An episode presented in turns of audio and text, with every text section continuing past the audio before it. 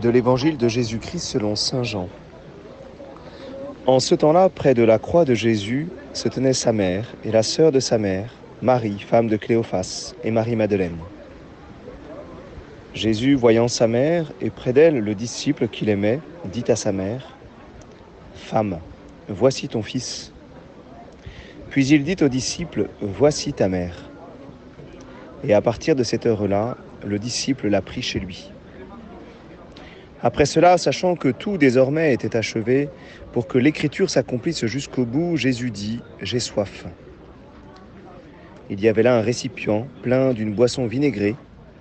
On fixa donc une éponge remplie de ce vinaigre à une branche d'hysope et l'on l'approcha de sa bouche. Quand il eut pris le vinaigre, Jésus dit, Tout est accompli.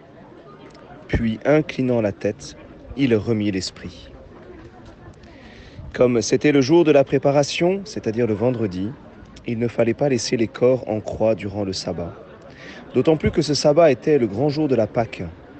Aussi les Juifs demandèrent à Pilate qu'on enlève les corps après leur avoir brisé les jambes.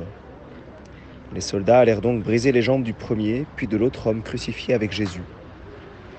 Quand ils arrivèrent à Jésus, voyant qu'il était déjà mort, ils ne lui brisèrent pas les jambes, mais un des soldats, avec sa lance, lui perça le côté. Et aussitôt il en sortit du sang et de l'eau. Acclamons la parole de Dieu.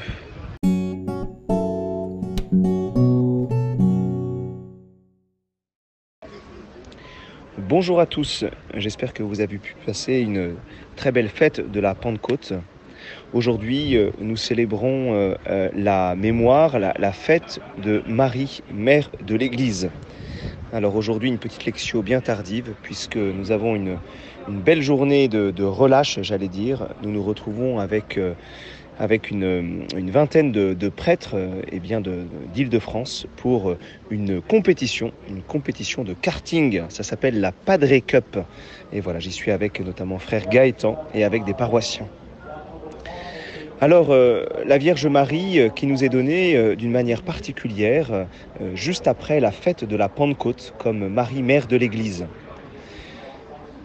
La Vierge Marie a, bien sûr un, lien très particulier avec l'Esprit Saint à partir de, l'Annonciation où l'Esprit Saint la prend sous son ombre, où l'Esprit Saint vient en elle et lui permet de, de devenir ainsi la mère, la mère de Jésus et la mère de Dieu et jusqu'à jusqu'au terme, jusqu'au terme, puisque c'est à la croix, euh, et c'est l'évangile d'aujourd'hui, c'est à la croix que Jésus euh, eh bien, remet l'esprit.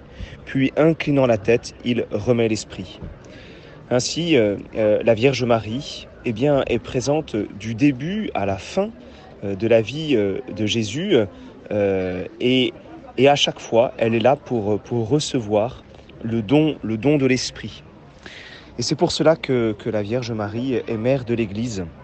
Elle est mère, de l'Église parce que c'est elle qui, euh, peut, conduire, qui peut être mère de cette Église parce que c'est la première à être épouse de l'Esprit Saint. Elle est le, modèle de l'Église puisqu'elle enfante Jésus, puisqu'elle donne la vie de Jésus par, par l'Esprit Saint, par, par la volonté de Dieu le Père. Et la mission, euh, la mission de l'Église, eh c'est, bien de rendre présent euh, Jésus dans le monde, c'est de nous permettre eh que chacun, nous puissions euh, devenir des autres Christ, que nous puissions porter le Christ en nous, que nous puissions eh témoigner, rayonner dans, dans, notre monde eh bien, de cette bonne nouvelle. Alors, nous contemplons aujourd'hui la Vierge Marie mère de l'Église. On dit que l'Église peut être pétrinienne parce que au niveau de l'autorité, c'est Pierre qui est à la tête. Et pourtant, l'Église, elle est d'abord, mariale. Elle est d'abord mariale puisque c'est d'abord elle qui est le modèle par excellence euh, de la vie chrétienne. Alors confions, euh, notre Église euh, à la très sainte Mère de Dieu. Confions-la, confions-lui particulièrement eh bien, ces temps de purification que l'Église vit aujourd'hui.